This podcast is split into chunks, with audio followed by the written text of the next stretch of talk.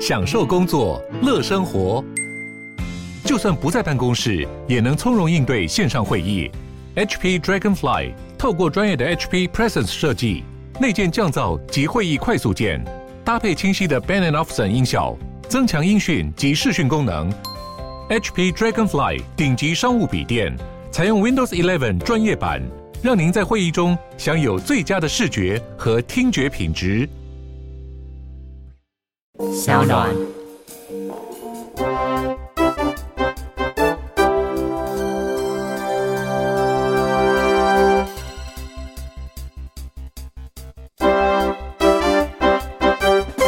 大家好，欢迎来到政治归政治，法律归法律。我是桂智，我是罗毅。放这个单元想新名字啦，因为这个单元计划要成为 YouTube 节目，所以要想个新的名字。相信之后或许观众可以给我们一些 idea。真的，大家可以留言告诉我们说，你们觉得这个单元可以用什么样的名字来包装更适合？对，更好。大家给我们的意见，就是说以我们这个。就罗毅跟桂子聊这个单元，这个主轴，大家觉得可以有什么样的名字比较适合？给我们的意见，欢迎大家继续留言，刷五颗星，然后并且给我们这个意见。这样子，最近也可能会发问卷，那问卷其实已经设计好了，然后再调整一下，应该就会发出去，想要了解一下大家。但还是希望大家在 Apple Podcast 上面多留言，对，因为这样可以多刷五颗星。不然先趁现在看一下最近有什么留言好了。有一有一个有一个留言，我觉得蛮有趣的。他说：“用法条解释法律人对事情的看法，但行政法条还不是政府制定的，一直引用也只是为政府背书。”争议点就是说，政治归政治，法律归法律，也不妨多考究，看看国外怎么做，在那边乱聊、瞎打瞎闹，枉费好的录音设备。两颗星，这个东西其实我觉得他讲的也不完全错啦。你支你支持他的讲法？我不支持啊，但是我我说我们好好回应一下嘛，因为行政法条我们一般讲可能是行政法规、行政命令。哦，你说行政命令是政府制定，这句话没有错吗？对，没有错啊，确实是政府制定的，但是行政命令通常也需要经过立法院备查。哦在我们国家的权力分立状况底下，本来有一些东西就是政府去制定的，但是引用它不代表我为政府背书啊！你你不能假设政府做的每件事一定都是错的。再加上这些命令经过立法院备查，也有一定程度上的立法的背书跟正当性，所以它不完全错。就这个备查都很形式，不是吗？很形式，对，就是送进去立法院，然后甚至立法院如果两个月不处理，它还会自动生效。对啊，对啊。我一直说，在程序安排上本来就是这样子，我觉得没有一定说我引用它就是一定是对或是不对的，而且。我觉得也要跟观众讲很多事情，其实好像我们这个单元为什么会讲到一些政治的东西，本来就是因为很多法律规定好了，可是他要怎么去诠释或怎么使用，其实确实是政治问题。没错，这个有时候是没办法的事情，因为政治就是一种选择吧。对啊，那你法律也要选择啊，你今天法官要选择判谁赢啊？对，这个是价值，是价值。有有时候是价值，有时候是价值。上次讲到这个，好比说瘦肉精的相关的管制，我们要求说一个国家的管制的产品是绝对让大家不能致癌，嗯，还是大家只要一点点东西，只要不要每天吃就不会致癌，所以允许一点点致癌物。这个东西要怎么选择？这其实是价值，这不是法律问题，这是价值问题。没错。那你在法律制作前的价值问题怎么取舍？这东西我们有时候也 很难有答案嘛。对啊，对啊。所以我觉得他讲的不完全错啦，我们也虚心接受这个批评，但是可能也不太会改进。哦，没有想要理他的，对，也不是这样讲。我们还是回应他，只稍微跟他解释一下，说，哎，我觉得也不是不理你啦。对啊，就是说我们把我们想法跟你讲了，就是我们觉得法律跟政治本来就切不开啦。不要切不开，这只是而且我觉得最可怕的是说，你以为。一切都合法，然后就很正义，你就没有看到那个法条背后的那个利益的盘根错节。对，那个这才是最可怕的事情。对啊，对啊。还有一个蛮有趣的，他说，如果只是论瘦肉精的标准，以前就有了，那过去是在反对什么？他过去还大一在 WHO，还是拒绝瘦肉精，也没什么制裁。简单说两个字：双标。在哪里啊？我找一下。他的意思大概是说，他觉得我们对于瘦肉精的标准是双标，但我觉得这不太。其实我看不懂为什么他觉得他打两个双标。第一个，我觉得可能是政党。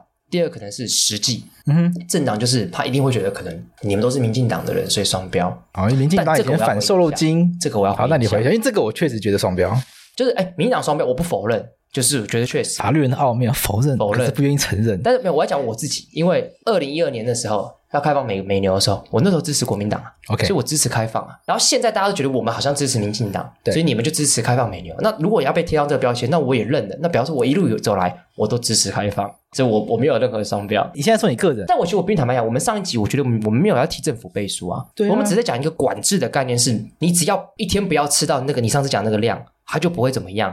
那这件事情要不要开放？我觉得是可以讨论的，甚至也可以讨论说，到底科学的标准，嗯，本身科不科学？嗯，因为有很多科学标准，事后证明其实它也是一个不够科学的标准嘛。所以我觉得所以确实很多人会觉得说，这种有实安风险的东西就要零容忍，因为你不知道未知风险在哪。对啊。可是另外一个面向就是说，如果要一直为了这种未知的风险拒绝的去跟其他国家去做这个贸易的、嗯、贸易的谈判的话，嗯、会不会因小失大？我们能不能够承受一点点未知风险来去换取更多贸易上、外交上的利益，值不值得？嗯，对，我觉得这就是需要。哎，我讲个故事回应这个东西，跟你刚才讲的一模一样，就是四至七六七号解释。好，就是当时有人吃药，然后吃药之后他就发病。然后发病之后，他就觉得吃了这个药的造成，所以他要申请药害救济，然后就被驳回。他今天那个争议点是在于是，他吃那个药如果有得到常见且可预期的不良反应，他就不可以救济。原因很简单，就是副作用你是知道的，所以你就不可以进行救济。可是为什么会这样规定？就是如果我吃药吃的那个药造成不良反应是常见且可预期的，为什么就不能救济？因为你知道嘛。所以这背后反映出的价值是什么？你知道吗？风险分配啊。如果我们对新药所对人体带来的危害的风险是零容忍的话。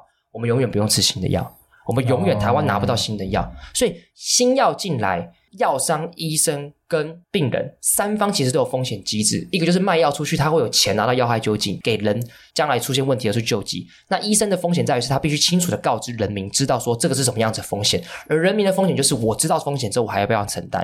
所以这个三方的做法，所以我觉得社会上本来就像你刚才讲，如果是完全未知的话，或许应该要零风险，但是如果是已知的。状况底下，或许可以一定的风险。讲白一点，我其实东西分三种：已知的已知、已知的未知跟未知的未知。那已知的已知就很好管制，已知的未知就不一定能零风险，因为我们已经知道一部分。所以，对不同层次的东西，我们有不同的管制措施，我觉得蛮合情合理的。好啦，瘦肉精来了，吃不吃？吃。我应该说，我相信，如果今天的管制是可以告诉我说，我一天不要吃到那个量就不会怎么样的话，我基本上是相信的。而且再讲难听一点，美牛美猪其实现在有没有开放？其实早就来了，早就开放啦。你你不觉得很有趣的一件事情？我分享给你听。当初美牛进来的时候，就大家都会在门上说我是用美牛，或是我没有用美牛，来作为说，OK，美牛进来它有它的风险，让人民自己选择。可是现在还有没有人贴？就你今天注意，你去吃牛肉，你会注意到说，它这个牛是不是美国牛肉吗？就其实你也不会了。跟你说，我都是吃美国牛肉，还贴美国牛，你就爱吃美国牛嘛，对不对？不是啊，那真的比较好吃啊。对，所以我的意思说。美国牛真的比较好吃。其实大家并没有这么在乎，但是我我不会说大家并没那么在乎就是不对的。我只是说从原始来看的话，如果大家那么在乎的话，应该要持续来看。那我必须凭良心讲，我当初去坦白讲，感觉是比较偏向支持开放，但我也害怕，所以我当初会去看这样子。可是后来我也久了，我也没在乎了。所以现在吃到牛肉，我也不会说，哎，这是不是美牛？我也不会。其实美牛跟美猪比起来，我觉得美牛的风险是比较高的啦，因为美牛不是瘦肉精的问题，美牛是狂肉、嗯、狂牛病的问题。对，美国曾经是那个狂牛症的疫区。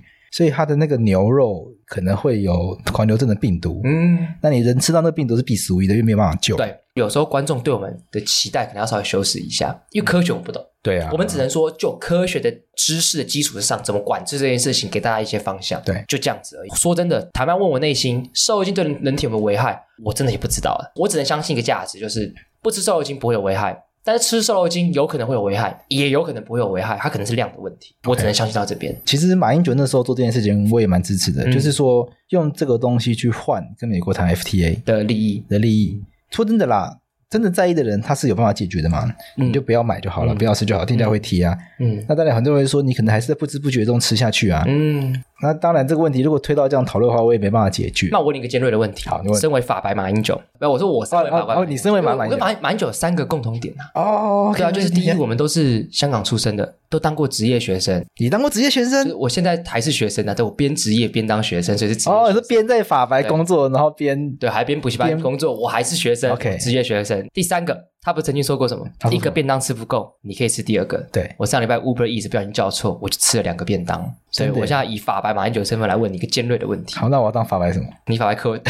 跟美国的这个利益有这么重要吗？因为你刚才讲的前提是它可以换取美国 FTA 的利益。我假设为真的话，就比方说在跟美国友好的这个利益跟开放美牛这个东西的，就是这个利益权衡，你选择美国这件事情，那你要不要简单讲一下你的看法？两个理由。好，第一个，台湾对美的贸易金额非常庞大。哦，这个确实嘛，因为台湾是科技业为主的国家嘛。嗯，对啊，那科技业在另外一个龙头就是美国嘛，嗯、那台湾主要强项的代工。嗯，所以科技大厂他们有一些东西，他们会台湾研发，所以是一个上下游产业链的概念。嗯。台湾跟美国是同一个产业链情况下，如果你跟他去更紧密的贸易的融合的话，其实台湾是有很大帮助的。了解。这是第二个，第二个更重要就是说，美国毕竟是世界上指标性的国家，我们不要说帝国好了，但它毕竟是指标性的大国。嗯。所以如果台湾跟美国可以谈成的话，它可以鼓动台湾跟其他国家有更多谈成的诱因。很多国家会忌惮北京、忌惮中国。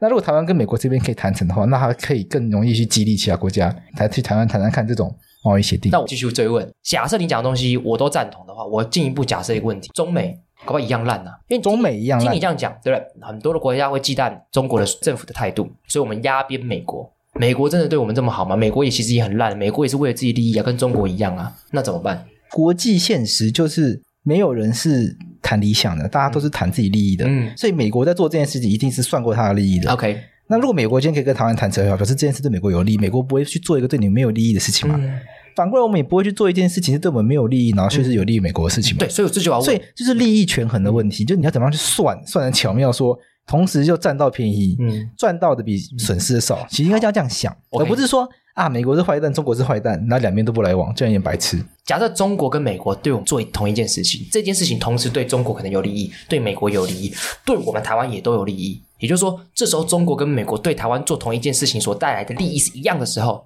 中国还美国？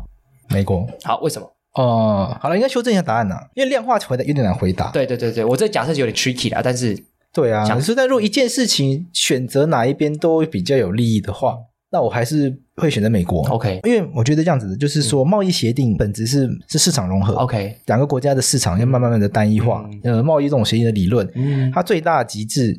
就是变成同一个国家，OK，其实就这样概念。确确实确实，对那我们譬如说，我们现在目前在世界上面，我们看到目前贸易统合最成功的例子就是欧盟，对，他们都还是国家，啊、法国、德国、奥地利什么的都还是国家，单元都还是以国家，他们都还是国家，都还有主权，对。可他们已经是单一市场，有去过就知道，没有国界，OK，没有国界什么意思呢？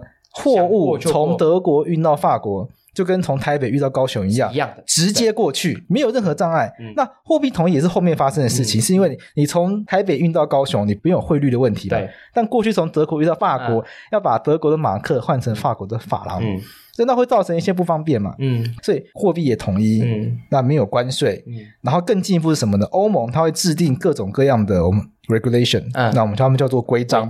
嗯。欧盟一旦制定的规章。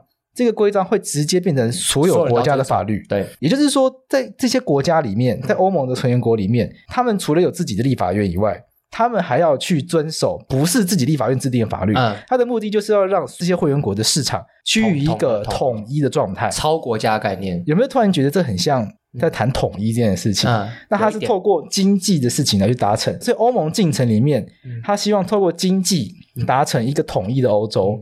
那下一步就一直有人在讨论说，会不会有一个共同的欧洲共同体？对，甚至欧盟会不会有军队？嗯，欧盟会不会？正式的成为一个国家。嗯、回过头来，我们不要讲那么远。贸易融合这件事情，它就是要追求两个国家至少在经济的市场上是统合，趋于一致。先统合，嗯、统合是说双方还是不一样的市场，嗯、可是基本上大致上往相同方向前进。你的市场到我市场，我的市场到你市场，我们不会觉得有不适应，不会觉得有不一样的地方。没错，没错。下一个阶段慢慢慢慢慢要把它融合成一个市场。经济上是同一个市场之后呢，你就会希望政治上是不是也可以慢慢慢的趋于一致，嗯、让大家更顺畅、更一致的步调在前进。所以在这种贸易的统合、贸易的这种交流的理论下面，我们会看到他的目标其实是希望要一致的。嗯、那他会认为说这样一致是对大家有好处的。那我们就要问了：你想要跟谁合成一起？一起，那我想答案就很明显了啦。我的答案跟你一样，但是我的论述过程不太一样。我提出风险问题，对我来讲，美国是民主国家，嗯，民主国家的做事情的风险就是比较低一点点，就是因为他一件事情的好或坏要做，成本就是高嘛。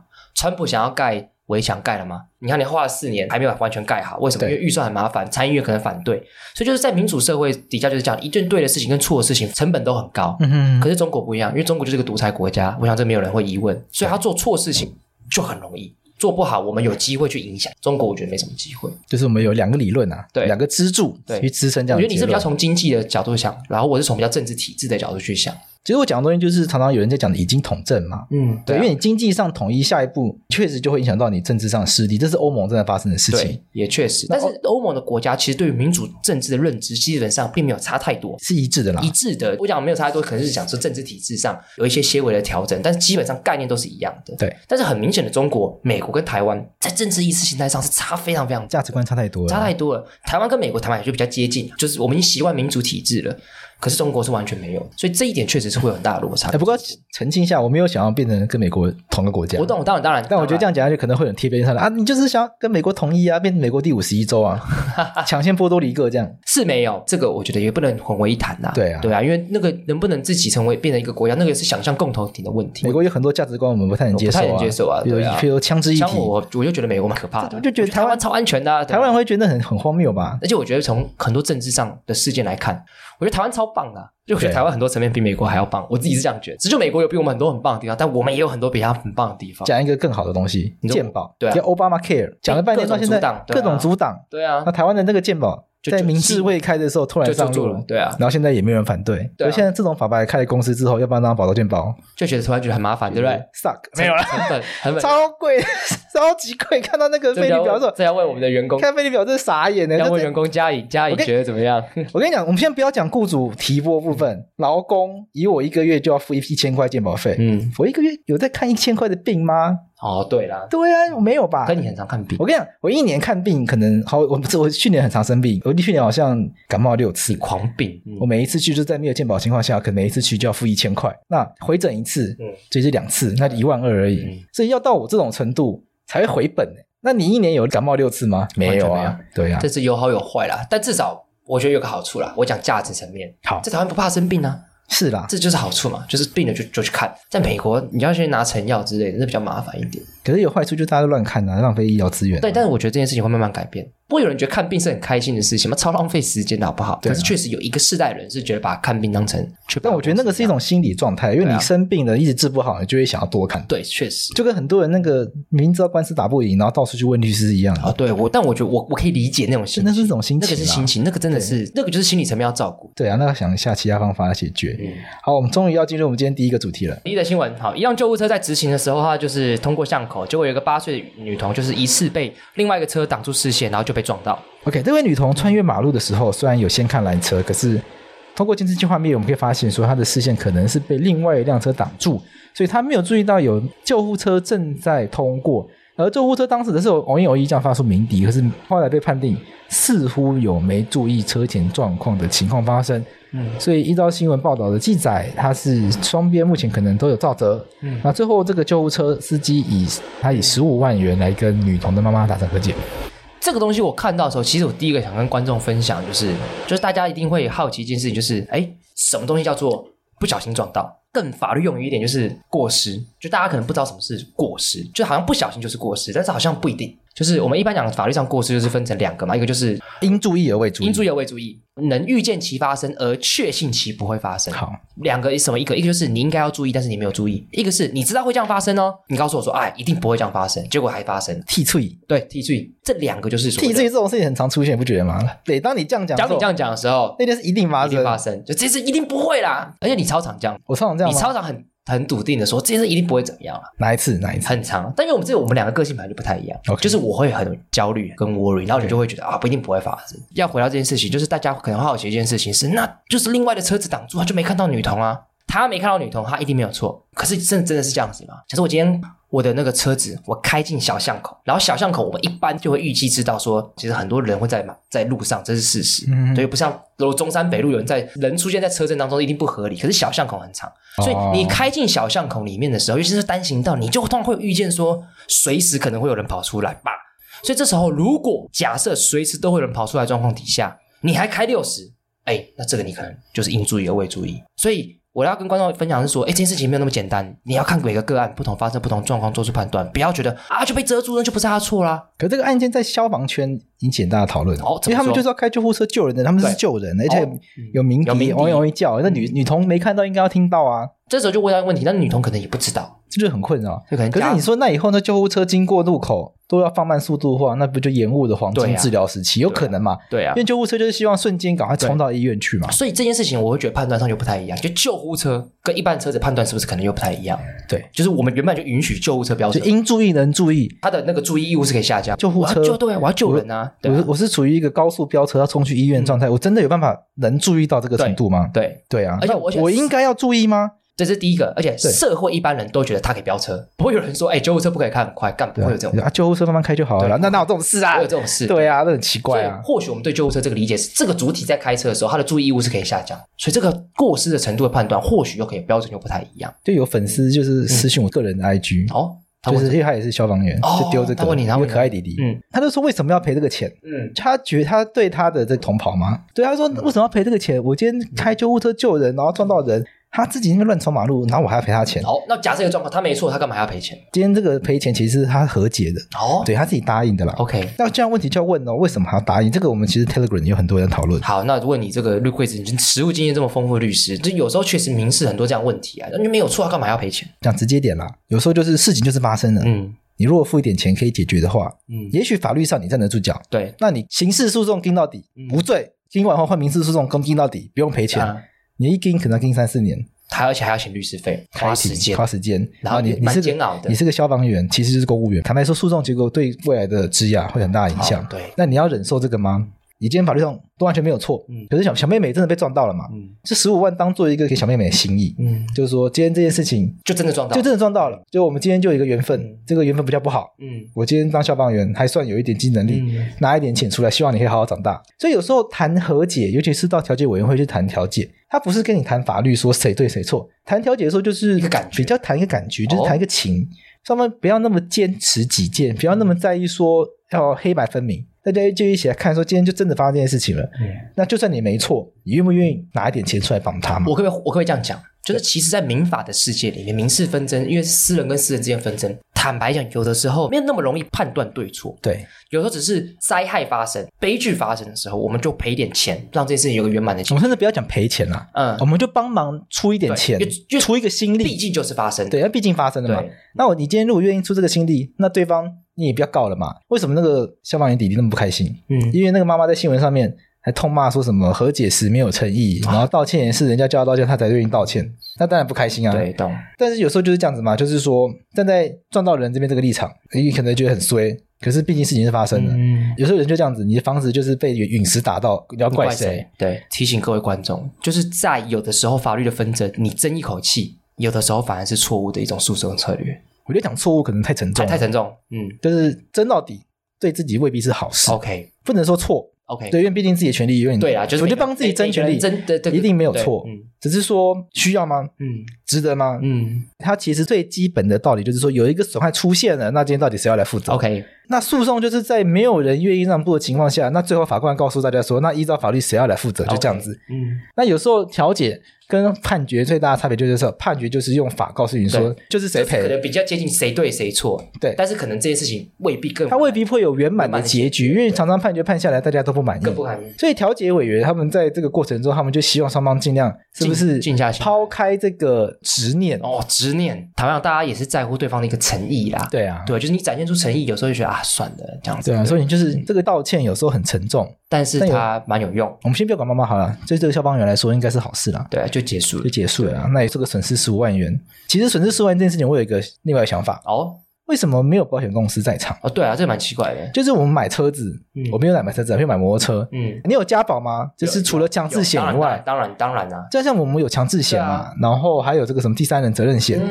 我在想，可能有或者可能没有，但如果没有保险公司在场，就是觉得政府有问问题，因为行使公权力上，它的风险应该是要政府去承担。而且开救护车，你是在路上飙车，它是风险应更高，风险应该很高。这个更高的风险是我们国家允许他做的，那当然是国家要承担。那国家是不是应该花钱买保险？对，这件事情发生之后。这个十五万元最后由保险公司来付，消防员本人不用付。还是这个问题，其实其实其实是有，我们不知道之类的。对就不知道。或许观众如果知道的话，也可以留言告诉我们。没错，就这个部分到底有没有责任保险？对，因为这个我们就没那么熟悉。对，不是一般的会有汽车强制险嘛？对，一定都会。但今天是救护车，我就不知道这到底谁赔了。法客电台是法律白话文运动跟声浪三浪合作的原创节目。如果你喜欢这个节目的话，可以在 Apple Podcast 上面留言给我们，并且给我们五颗星。也可以到我们法白的官网参加我们超小额订阅集资方案，支持我们。当然，你也可以把你的广告插入这段口播时间，让我们的业费费用赚饱饱。好。来，我们马上来进到第二个新闻。来，南投仁武乡五界部落发生民众在禁止露营野溪仁爱乡和仁爱乡，反正他在河床露营啦，然后水闸门打开，好像故障，无预警放水，然后四个人遭到溪水冲走，然后好像有发生死亡的样子。那台电公司在九月十四号表示说，目前初步判定事故发生的原因可能是传输电缆绝缘老化，造成误动启动闸门开关。不过台电公司表示，他们有在西床沿岸设置警告标示。嗯，至于是否有管理疏失，目前将由南投地检署来调查厘清。好。看到这个新闻的时候，我当时注意到非常多民众说什么自己去露营的关关我屁事，就爱玩爱玩，我干嘛要花这个钱去赔他？大家一个想法就是说，如果这个案件还要赔钱，对，是不是养更多军医出来？对，但是其实我先回应这件事情。好，你先回应。我这我我平常心讲，我看到这种留言我都很不爽。哦，你会不爽？真假的？不是因为立法院每天花那么多几亿几亿钱，你不去关心，然后你关心国赔只有几万的事情。我讲白一点，国防的预算几亿几亿跑，你有关心过吗？教育预算几亿几亿跑，你有关心过吗？你不关心这东西，然后你关心说我赔他钱赔给几万，然后说你不要花我的钱，你这样讲就不行了，这是个价值选择的问题。我不管，因为我就觉得就是你就是假关心社会而已。好，我觉得如果你真正关心社会，你会真正关心这个国家，你的纳税钱最多花在哪？我觉得这才态度才对啊。好，讲难听点。如果你的几亿没有乱花，国赔又多一点，那又怎样？有些人想法不行诶，一毛都不可以给，不对的钱一毛都不可以给。对，那就问题啊啊！假设国防预算或什么预算，我随便举个，因为国防预算通常最多啊，那个不义的钱，你有在乎？你有在乎过吗？也没有啊，对啊。好，这我自己情绪问题啦。我回到这个政治归政治，法律归法律。回来，国赔分两个，第一个是公务人员故意过失，好比如我假设我公务人员我砍桂枝，OK，或者我不小心的，我本来想打你的这个腿，让你不要跑，结果被打你头，打头破血流，那过失，那我要赔。哎，大家不要觉得这个很政治哦。台北地方法院判哦，来学运案打人的警察成立国赔，哦，只要证明得出来是警察打人的，全都赔了。那个案件我有参与到一点，嗯，那我前老板是义务律师团的律师，有帮忙一下这样，就必须要帮忙看很多资料。嗯，那后来结论就是说，你只要找得到证人，看到说啊。他被警察打，因为那边人很多，很混乱嘛。对对。可惜的是，这种案件有时候这学运这个现场，你可能认识很多朋友，后面根本没有联络，你去哪里找这些人来？像像我在现场乱七八糟，我根本对。你也被打吗？我没有被打，只是就是说在那种现场都可惜，都乱七八糟，你根本不知道啊。对啊，所以旁边那些人是谁，现在根本找不到了。对啊，所以那个辩方的策略就很巧妙啊，就是对方了，就是警察局那方，他就说那边人那么多，而且疑似有很多不知道是哪里来的人伪装成学生进去，所以到底是谁打那些学生？也不知道，无从证明。这后来法官也没办法，因为你确实必须要证明你这个伤是警察打下来的。所以后来我看结论大概就是说，今天找得到证人的大家都判了，找不到证人那没办法判。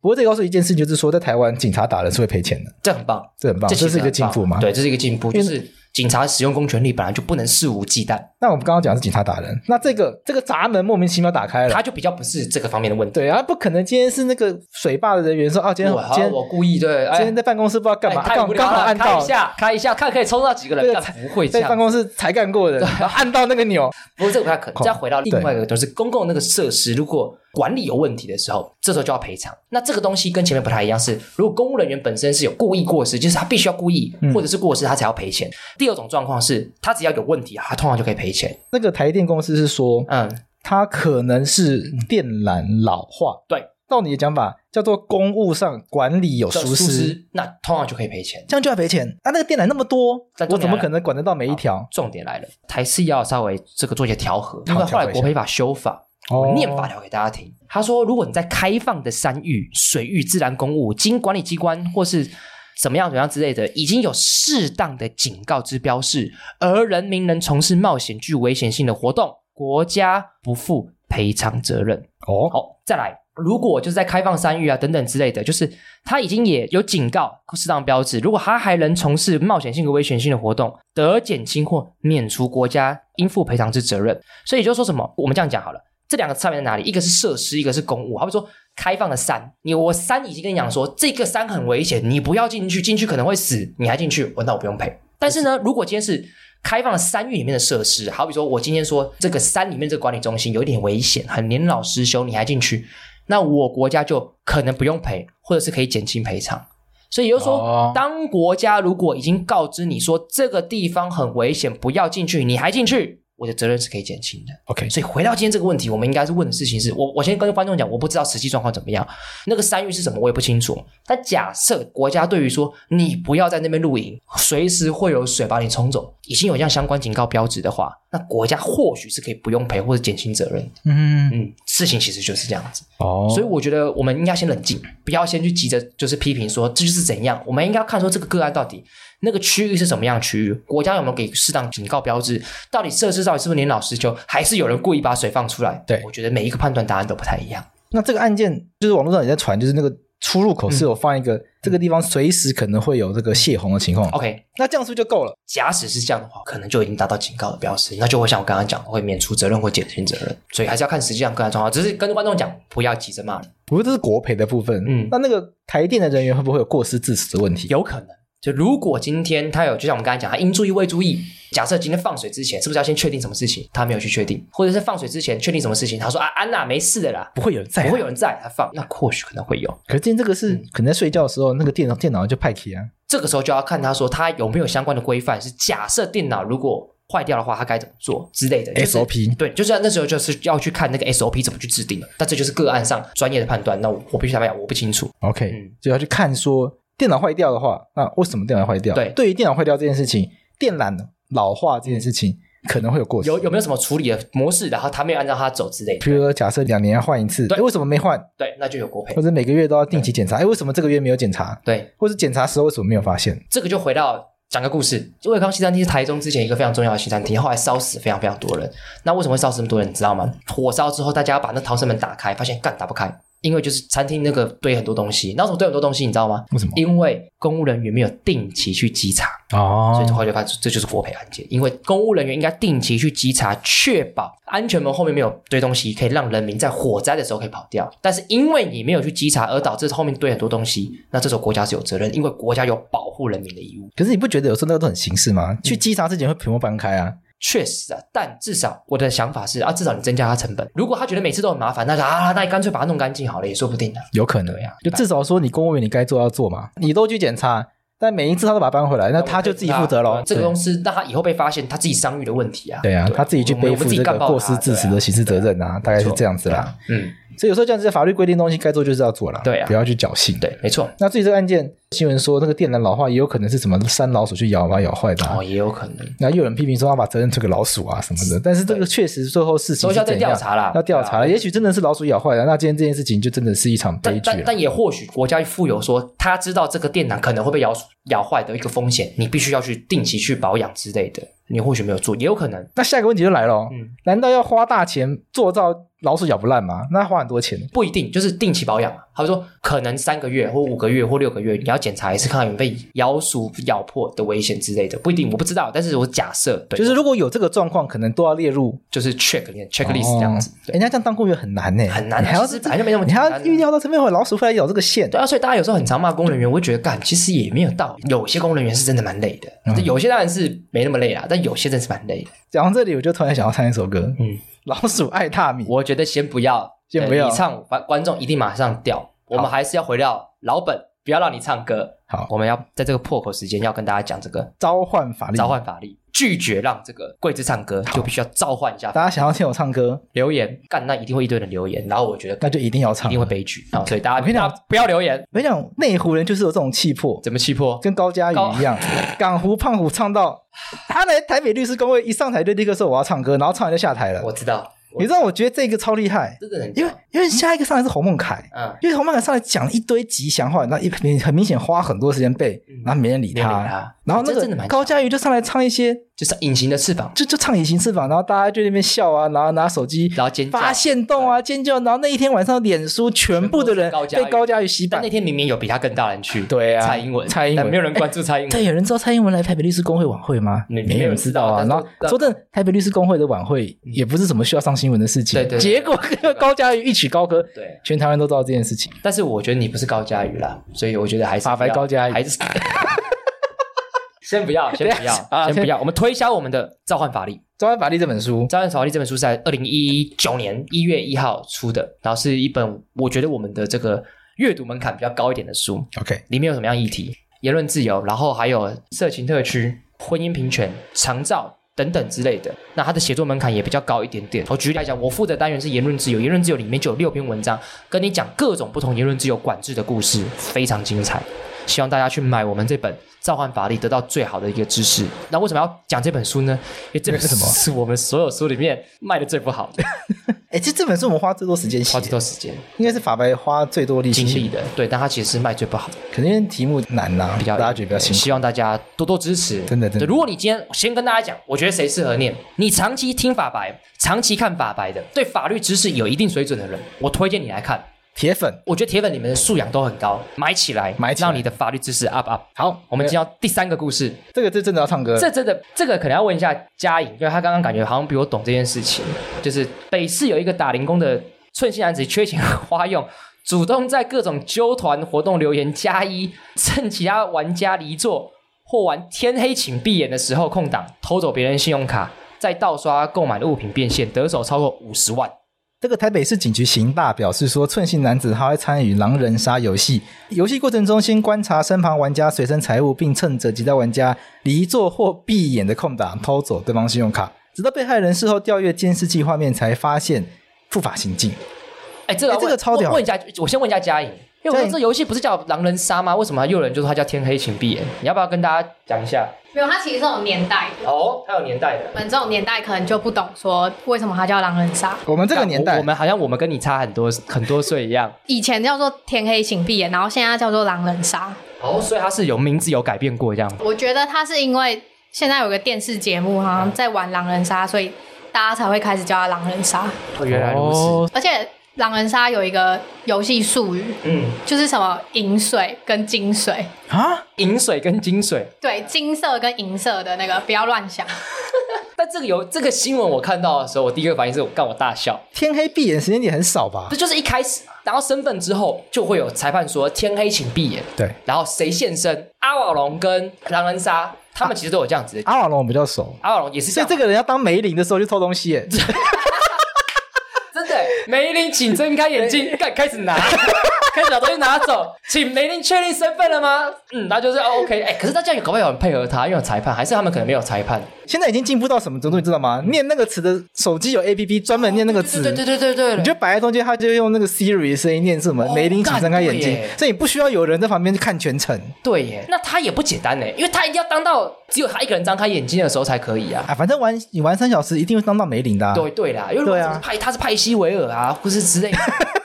对，摩甘娜，那他可能就不能偷啊，不能偷。他等到梅林，哎，他不捡。我跟你讲，他他可能很干，说干今天没到没理。对，今天为什么没有收获？因为我们抽不到梅林，超不爽。哎，这个真的蛮屌的。他到底做了什么事情？他偷了别人信用卡，对，然后又去盗刷，对，OK，很坏。那大家一定会好奇是，那他到底这样犯什么罪？一个一层次来啊。偷别人信用卡犯什么罪？那就窃盗，这窃盗是没有问题。对啊，可重点在第二个就是偷刷信用卡。哎，这个其实蛮难的耶，因为刑法是在民国大概二三十年制定，那个年代还没有信用卡，所以这个偷刷信用卡到底算什么？你在念书的时候，你有没有觉得信用卡的法律关系很难？超难，就很复杂，很复杂。就是上课上到信用卡的时候，你会瞬间觉得说怎么会这么怎么这么难懂？对，所以这个地方我们可能只能就是做初步的讨论。我们要跟快速的让大家了解这个有多难。嗯，因为信用卡这边你刷卡之后。你以为只有你跟店家？对，没有，后面还有一个发卡机构。对，后面还有一个银行。嗯，就它整个非常复杂，就是说，因为你刷完卡之后，你并不是直接把钱付给那家店，嗯、它是银行会付钱给那家店。哦，那你再把钱给那个银行，那有时候发卡银行跟。什么特约机构，还有他，反正他卡会卡很多人在中间，所以他整个法律关系变得非常非常复杂，非常非常困难，没有像大家想象中，好像就是我掏钱给你这样子。所以，譬如说偷刷信用卡，我们可能直觉是他是诈欺，他去诈骗店家。对，可是其实你偷刷信用卡，店家是拿得到钱的，因为店家会他可能会从银行那边拿到一笔钱，嗯，那最后损失可能是会落在银行身上。对，所以这到底是要怎么去认定这件事情？这件事情，因为我我个人不是刑法的这个这个专家，哦，但是至少我们可以知道一件事情，大家一定听过诈欺。诈欺是什么？诈欺基本上就是说，哎。我意图为自己或第三人不法所有，然后诈术使本人或第三人交付这个交付者。那你今天就是坦白讲，你就是诈欺，因为没错，理论上在信用卡上应该是，他说你杨贵志信用卡你刷钱嘛，对不对？没错。但我刘若英我偷拿杨贵志信用卡，基本就是这种诈术啊！你会让跟你交易的对象以为是杨贵志花钱，这个银行会付钱先出去，那这个可能就会造成这种诈欺的行为。OK，其实诈欺里面其实有非常多的这个其他的规定。他们说有可能不正的方法、不正的这个资料之类的，这个我就可能细致程度我就没那么清楚，但基本上它是涉及到诈欺的问题。因为我们今天时间的关系，嗯，所以我们最后就收在天黑请闭眼。谢谢。下一句是什么？我在你身边，却挡不住你。我不会唱了。好，没关系，不要，你下次自己练好再唱。好，下次练再再唱。好，那先先跟大家说声结束。天黑请闭眼。好，你怎么可以就这样结束了？好，拜拜，拜拜。